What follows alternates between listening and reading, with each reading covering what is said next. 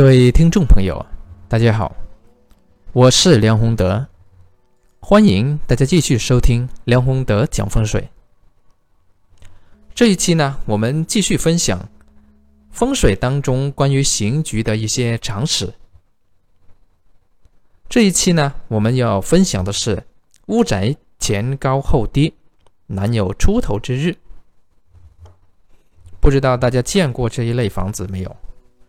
就是同一所啊，同一栋住宅，它的这个前后左右高低是不一样的。啊，我之前去帮一个朋友看过一所房子，它是左边啊左边低，右边高。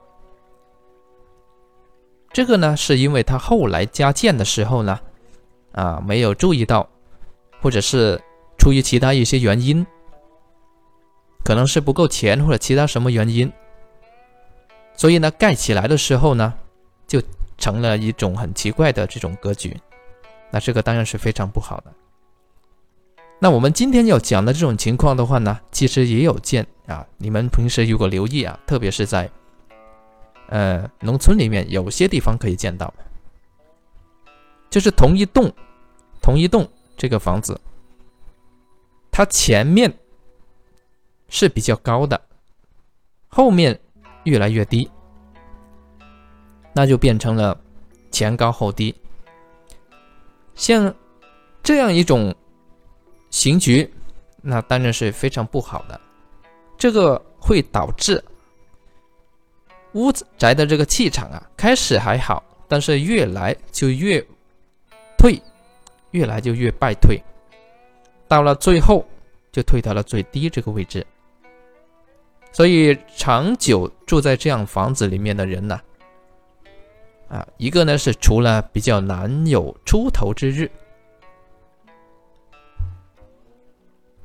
一个是肯定啊难有出头之日。第二个呢，就涉及到里面的人的身体健康，恐怕也是不太好的。另外呢，钱财聚不聚呢？就算原来住进去之前啊有一些钱，但是呢，长时间住在这样的房子里面呢，也是会越住越贫，贫而孤。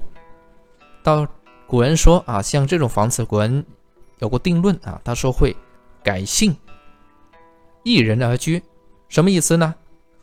就是别人来居住，这个呢，大家可以探究一下它。内在里面的深层含义。总而言之呢，像这种房子的这个刑局，如果啊是不够钱的情况下啊，比如说有些朋友他盖了一层比较大的这个房子，然后呢盖到二楼的时候不够钱，千万也不要这样去盖。如果已经住了怎么办？如果已经住了啊，那恐怕呢，呃，也是只能想办法呢把这个。